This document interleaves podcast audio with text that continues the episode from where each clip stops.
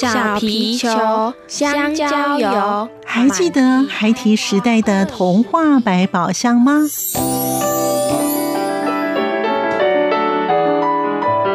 我是桂文雅，世界是一本美丽的书。我是曹俊彦，从小就喜欢画画。我的人生，我是王淑芬。当全世界都在下雨，泥泞不堪，全世界。我是王家珍，持续不断，好好的写。我是林世仁，创作儿童文学，让我找到自己生命中的阳光，可以探寻到生命中充满不可思议的兴奋。现在就跟着徐凡，我们一起施展魔法，回到时光隧道里，一起去挖掘笔尖上孩提的奇幻之旅吧。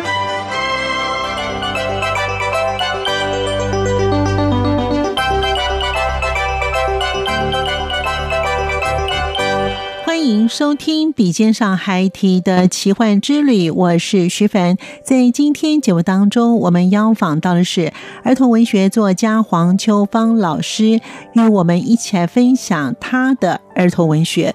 秋芳老师呢，因为他上次讲的内容非常的丰富，因此我们拆成上下两集播出。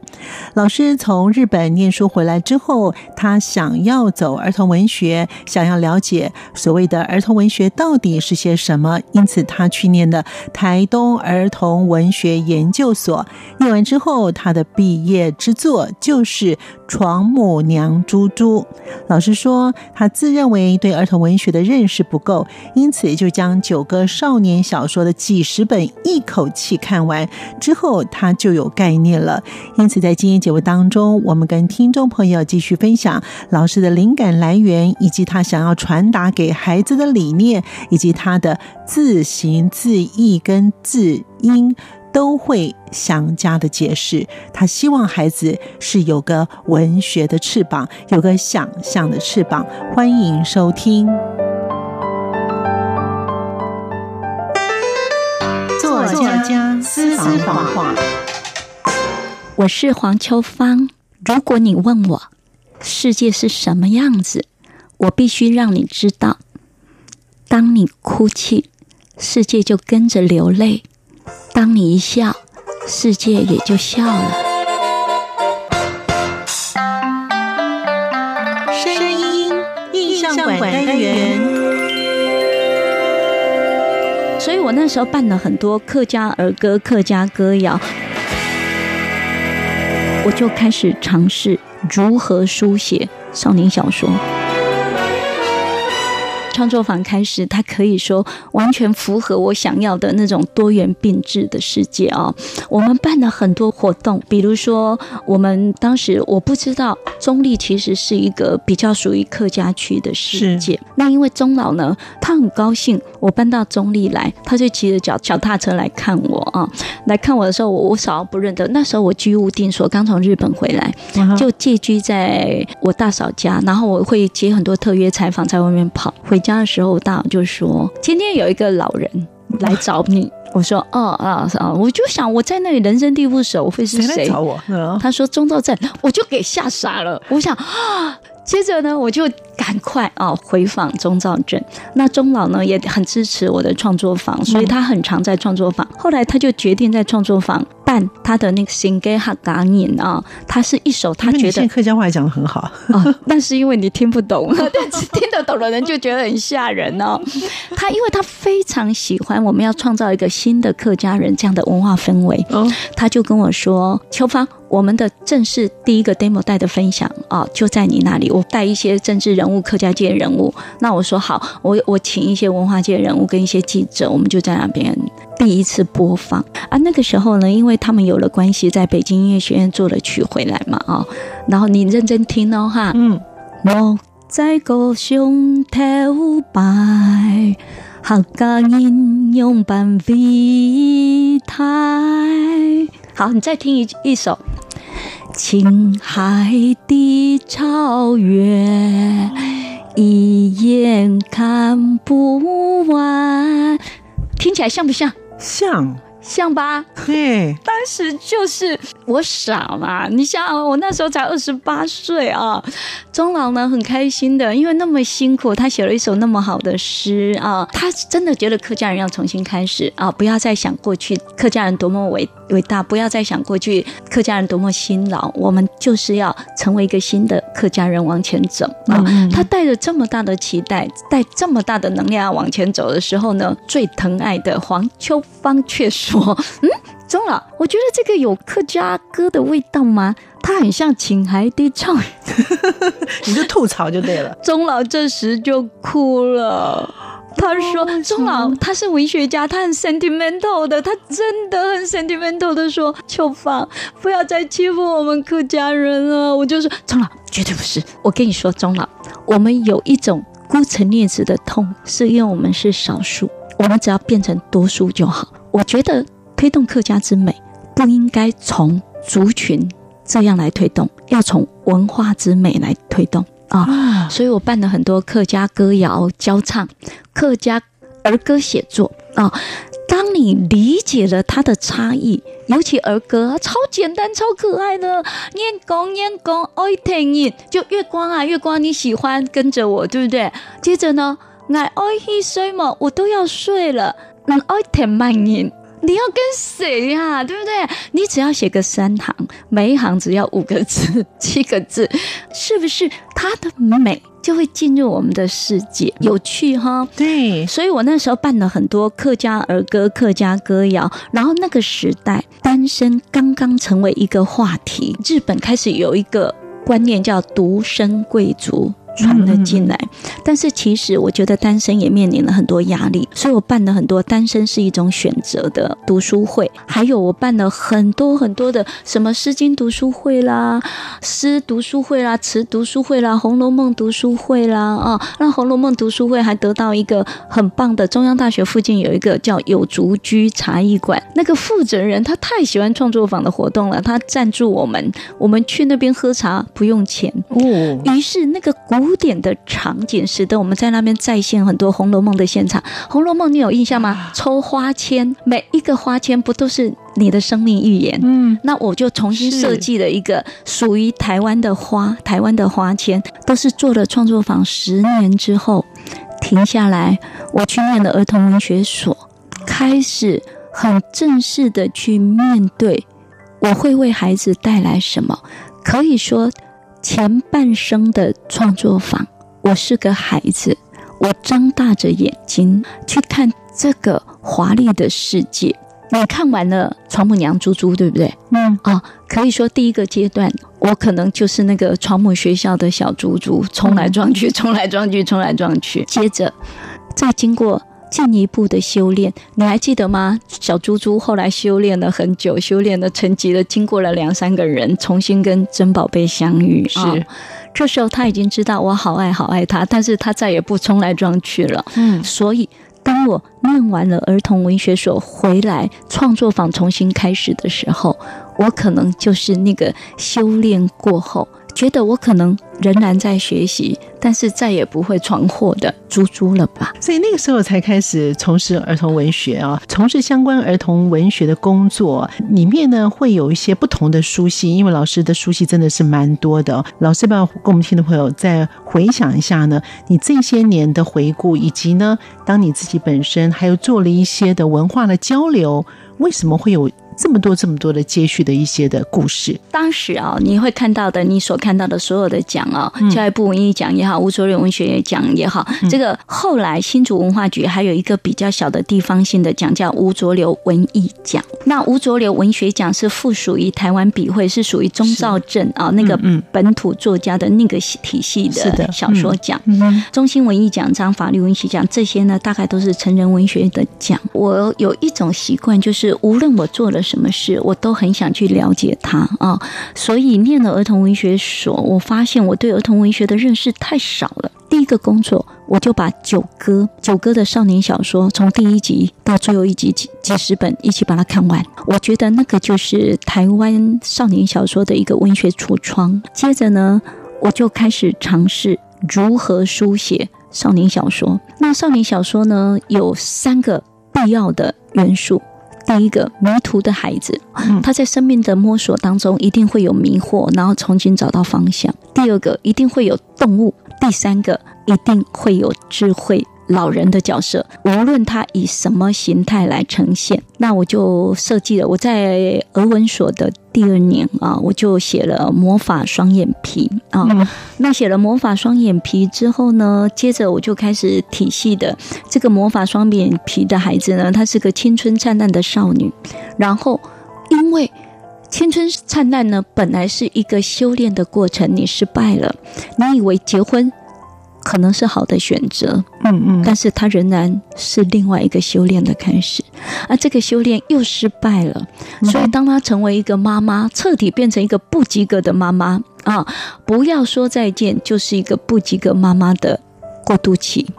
那到了第三步的向有光的地方走去，她的孩子也长大了，那她的孩子。在一个不一样的时空背景里自生自灭的时候，值得庆幸的是有人陪伴啊、在这有人陪伴当中，他们的摸索可能又比那个魔法双眼皮里被放生的妈妈，她的青春时候，可能这些孩子就会好一点啊、所以时代的变化呢，我们很可能面临更大的诱惑，但是其实同样的，我们也得到了更多的机会。这当中呢，我自己会觉得，我不断被吸引，不断被吸引的呢，可能就是灵异神明这些。嗯嗯嗯我很喜欢巴厘岛，可以说我到每一个地方呢，我都会住。我在香根住了一个月嘛，啊，在奈良住了一个月，在大阪住了一个月，在东京当然住了最久，住的时间比较短的可能就是夏威夷，因为它太贵了啊，我只 我只住了两个礼拜就回来啊。但是巴厘岛是我反复喜欢回去的啊。我在巴厘岛，因为因为巴厘岛那个到处哦，你会觉得地上的一朵花，你就不知道。他在对天地神灵的谁说话？他们是所有的花，都是对天地神灵的敬献。那我对文化论述本身很有兴趣。你会看到太阳神的传说被基督教收割了之后，成为他们里面的一个养分。你会看到各种各样的神灵，各种不同的文化时区，不同的传说，不断不断的被。我们现有的生活模式吸收了、变形了，酝酿出新的价值观出来。那其实我很喜欢一个故事啊，就是有一个爸爸，因为生活很艰难嘛，他就带他儿子去偷东西。嗯，他儿子说：“爸，有人看到我们。”他爸就很紧张，东张西望。他说：“月亮在看你。” 这个故事我觉得超美的，在我很小很小的时候，我就觉得超美的。我常常想，如果我的孩子生活在月亮在看你，风在看你，石头在看你，每一颗水滴都在看你，你是不是会生活得更精致、更温暖、更多情、更为别人多想一点点？这老师也挺浪漫的哈，所以我就是因为我喜欢天地有灵。然后我喜欢我们的孩子活在我们的文化基模，不要从小到大只有王子公主，不要从小到大只有翻译的名字。所以呢，当我读了俄文所，第一次开始提起笔写字，我就写了床母娘猪猪啊。我的指导教授呢，他很疼我，所以呢。他常常说：“哎呀，秋芳就是猪猪。”但是人生就是这样，我们很多元嘛，啊，嗯。我回到我的创作坊，我的团队信任我，我的孩子信任我，他们又对我说：“啊，老师，你好像床母娘娘旁边那个王母娘娘。”赫然，我觉得啊，一下老了几几千岁，所以我就会觉得，嗯，哎，人生。真的是多元并置的，我们就是在这么多这么多的变化里不断往前走，在这个往前走的过程里头呢，我常常觉得，我们认识的越多，我们就越要学会让我们的生活减法，因为你会觉得再多的追寻，伴随的就是更多的不满跟失落。当我们懂得生活是减法的时候，我们会觉得。平平淡淡就是一种祝福。有时候时间是暴徒，他突然给你蹦蹦蹦，他一敲门，你打开门，他带来的是瘟疫，是灾难，是死亡。那你可以把时间暴徒关在外面，安安静静过减法人生、平淡人生的时候，你一察觉灾难被你关在外面，你就会觉得自己很幸福。但是同样的，学养也必须是加法。所以呢，我很希望我们的孩子在阅读的时候，可以有一个体系的认识啊。那你会看到我写过很多对字多一点感觉，轻松读三国、三国成语攻略。我就是希望我们的孩子所套用的成语，有他自己的感情，有他自己的理解，有他对时空走动的脉络啊。那为什么想要开始写？成语故事啊，嗯，是因为我看过很多学生刚上课的时候很喜欢写依依不舍，什么作文题目都可以写依依不舍啊。直到我有一个孩子，他写他的阿公很会做肉包子。嗯，回阿公家的时候，最快乐的时候就是吃那个肉包子。吃那个肉包子的时候，那甜甜的汤汁在嘴巴里跑的时候，他就觉得我好爱好爱阿公哦。所以要离开阿公家的时候，阿公抱着他的时候，他突然间就哭了。他觉得阿公很像肉包子的皮，他是肉包子的馅哦。他掉的眼泪就是那个汤汁。我真的很感动诶，我常常在家长座谈里面问。我离开阿公家的时候依依不舍。我离开阿公家的时候，阿公是皮，我是肉。请问你们比较喜欢哪一种？是阳光，翅膀打开了世界之窗；是阳光，翅膀环绕着地球飞翔。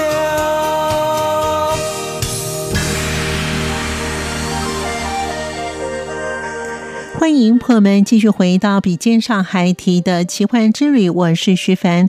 今天在节目当中，我们介绍的这位儿童文学作家黄秋芳老师，他是台大中文系毕业之后，他到了日本去做一些不同的学习，因此又回到了台东儿文所念书。他在儿少这个领域的文学，其实他非常有想象力。老师说他喜欢散步，因此他在散步当中寻找许许多的灵感。他也说呢，在儿少的这些的故事当中，有三个重要的元素：第一个是迷途的孩子，第二个呢是一定会有动物，第三个是一定要有智慧，以及呢，他认为要有共鸣、认同的角色跟。重新的选择，这些元素加起来，就能够呈现给小朋友或是青少年的孩子们阅读。我们继续聆听秋芳老师为我们听众朋友继续的分享。懂得生活是减法的时候，我们会觉得平平淡淡就是一种祝福。想象力有翅膀，你可以飞。十个家长有七个会选依依不舍，因为我们教养孩子，我们不知道为什么，我们开始相信成语第一。有很多孩子从小背成语啊，我会觉得很遗憾啊，因为成语必须跟语境。结合语境，好，就是语言的语，境界的境。哦，语境。我活在那个语境里，这个成语才对我们有感情。否则每一个成语会适用所有的人。嗯，所以从那个时候开始。我才开始设计这一系列。那为什么从三国切入？因为三国是现在孩子最喜欢的，无论他从卡通、从电影、从电玩啊。哦嗯嗯，那我总觉得，如果我们写书、我们教学、我们对话，如果这个过程要有效，它就像搭一个桥。哈哈，发话的人跟受话的人都要在一个我们最喜欢去的地方相遇。所以呢，我就选择了三国。所以其实老师的作品真的不少，而且呢，老师刚才这样讲之后，你会发现哦，秋芳老师呢，他打破了一般的作文的教学的公式，他回归了文字，也让孩子能够对那个文字的感觉能够跳出来，所以他写了一系列相关的书籍，像是老师刚才讲的《轻松读三国》，还有《三国成语故事》，还有对字多一点的感觉，这是一系列的。那对于这个字呢，老师可不可以举个例子啊，让我们能够了解所谓的字音？字形、字律，哎，我很少看到有讲的这么清楚的，简直在上中文系的课。其实啊，我以前在中文系的时候，我的诗经可能是最高分的嘛，哦、所以毕业的时候找工作呢，有一次去应征主考官啊，主考官问你说，在学校跟哪一个老师最熟啊？我说裴普岩老师。哦，你。专攻诗经啊，我们就会很惊吓啊！就是在学校，无论你跟着谁，别人就为你贴了这个标签啊。我大概就是被贴了标签，就是对文字学、声韵学、训诂学呢最糟糕的。嗯嗯嗯，大概都低空掠过六十啦，六十五了啊！我对这些规则真的很不喜欢啊。嗯哼。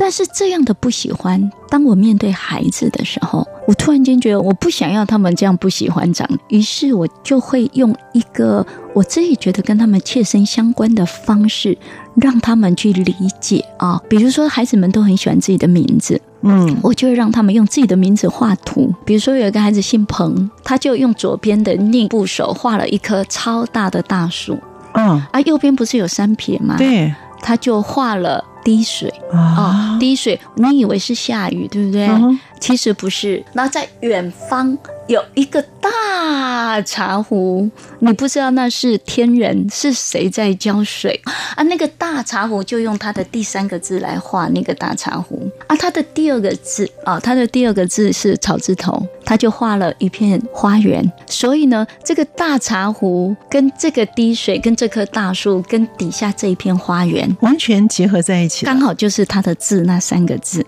哦，啊，这就是在字形上，因为每一个孩子都很自恋啊，他喜欢你放大他的名字，他喜欢听老师对他们叙说你的名字藏着多少爸爸妈妈对你的期待，然后呢，那声音就更好玩了啊，有一个很简单的声音的韵律，就是合口韵啊，从嘴巴刚开始吸起来一呜吁啊。到慢慢的放大，慢慢的放大，哦啊，嗯啊，嗡啊，安啊，这慢慢的放大，到最后会很大很大，啊啦，哀啦。那在这个过程里，你会发现有的孩子的名字，你要叫西啦、怡啦、路啦、旭啦，你会仔细去检查啊，叫某某书、某某诗，那种孩子会稍微近一点啊，啊，像何凡啊，他不像。秋芳，好像这个世界很值得冒险啊！何凡呢？你会觉得他有一点转弯啊，有一点转弯。他好像啊，有一些故事会藏起来啊。通常我遇到这样的名字的人，总觉得这个名字应该藏着很多悲伤的故事。那你做广播，我觉得这名字太适合你了。你可以这样收藏着很多很多别人的悲伤，但是吐露着。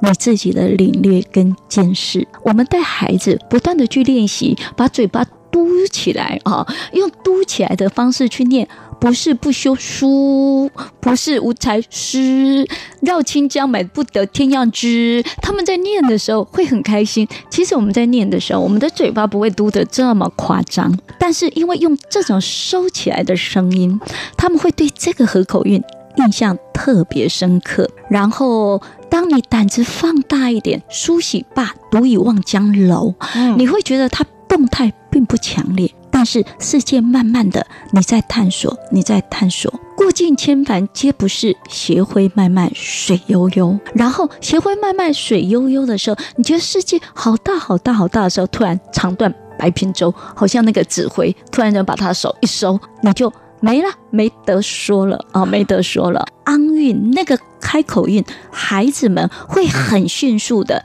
大风起兮云飞扬，威加海内兮归故乡。安得猛士兮守四方。这可能是我在课堂上带孩子背书最容易背的，因为它疯狂灿烂、自由。宽阔很快，我们的生命，我们的身体里，我们都希望这样过生活啊、哦嗯。所以呢，他们很快的就会收到他们的生命里。当孩子啊、哦，这样对声音啊，对形状啊，多了一点点感觉，他的读书就不会。那么疲倦，当老师的学生真是太幸福了吧？受到了文学洗礼之外呢，他完全是一个游戏的方式啊，用个想象的故事啊，或是用一个呃，像是你自己本身在写童话的那种，所有的就是热闹的环境当中哦，去书写、去上课。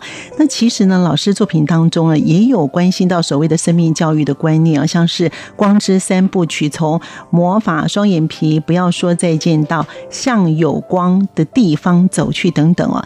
那老师是想用这些书系呢，来呈现什么样的信念？那在老师的创作方当中，这小朋友反应是什么？对他们来讲，生命教育会不会有点难呢？我想告诉孩子的就是，我们对人生啊，是永远不可能会满意的，都是在挫折、不满意当中，慢慢的去理解，慢慢的去成熟。我们努力一定会进步，这是一条曲线，但是中间会有一个卡关。这个卡关的时候，你可以坚持到底的人，你就会人生会不断不断的往上走。这个卡关让你兜在里面，让你陷在里面的时候，你生命所有的危机都在这个卡关过程里头。我很想让孩子知道，是我们努力一定会进步，但是我们努力同时也会遇到困境，对你的外在不满意，这是很自然的。我们很少有人从小对着镜子，再美丽的人对着镜子都会觉得我哪里还可以更好，对不对？嗯，所以这个魔法双眼皮的孩子其实是一个很漂亮的孩子，他就是觉得自己没有双眼皮，所以呢。去贴 贴那个胶带，我真的听的真的是目瞪口呆。他还真的，老师，你看，我现在是真的双眼皮了。我说烂糊糊那一段是真的吗？他说是真的啊。结果我写了之后呢，所有的孩子就得到很多共鸣。所有的孩子在没有双眼皮的时候，都渴望能够有双眼皮，所以他们就有很多方法。有一个最简单的方法，嗯，那个孩子说：“老师，这个人太笨了，太痛。”他说：“用垫板，尖一点的垫板。”每天很空，就用尖一点的垫板在自己的眼睛不断的画，重复的画，重复的画。他说：“你的皮会因为微微受伤，不断的画，不断画，不断画。”所以老师，你看，他还拿他小时候的照片，你看我小时候没有双眼皮，我现在有双眼皮，我只要用垫板就可以了，不用贴胶带哦。这个小孩也是，所以呢，干的。他们会从很多很多这种稀奇古怪的小地方啊，会得到很多共鸣。孩子阅读就是这样：第一，必须共鸣；嗯哼；第二，去寻找他们认同的角色；嗯；第三，他们可以重新选择。那《向光三部曲》呢？大概我所期盼的就是每一个孩子都可以去找到生命，也许是阴暗的。但是我希望你们可以找到光。有时候别人会帮你开一点点的门，有时候你就得自己去找到那个门。我说最糟糕的情况就是四面都没有门了，抬头看看天空，说不定没有屋顶。我以为是自己去钻个洞，因为我总是告诉他们，想象力有翅膀，你可以飞。嗯，是的，那其实老师写书来源哈，从访谈到现在，我真的觉得老师的灵感真的非常非常的丰富。这一方面来说呢，可能是你小时候天生的，也有可能是像刚才老师一开始讲的呢，你很喜欢阅读。不管如何呢，老师的灵感你是怎么来源的？你会马上把它写下来吗？还是用什么样的方式呢？我很喜欢散步。我如果不是太忙碌的情况之下。我都会每天早上散步个五六千步，嗯，那我会看到这个地景上所有的不同。因为我散步常常跌倒，因为我都东张西望，所以呢，很多朋友都建议我只能走操场跑道啊。但是操场跑道是我真的走不下去的地方，因为它非常的枯燥。我喜欢在我不知道的路面，我喜欢看到每一棵树、每一片叶子、每一朵花的差异，然后今天的故事、明天的故事的差异。我喜欢看到这个人。跟昨天的变化啊，散步呢，他好像把四面八方这世界所有的事情都汇到我身边来。我几乎不太诉苦，很多朋友都说，因为你诉苦的对象就是你的字。我任何时候难过的时候，我就会埋在电脑。我最难过的时候，曾经。一天我就打了四五万字，哇！我几乎没睡觉啊。难过的时候，我在文字里，我会觉得我好像找到了一个神灵界的神秘通道啊，它会让我通往我最向往的宁静平安。在宁静平安的时刻，我就会觉得自己受到祝福。是的，就如同儿童文学作家黄秋芳老师所说的：“想象力有翅膀，你可以飞，而且尽量的飞，展翅的飞。”感谢您的收听，我们下次见。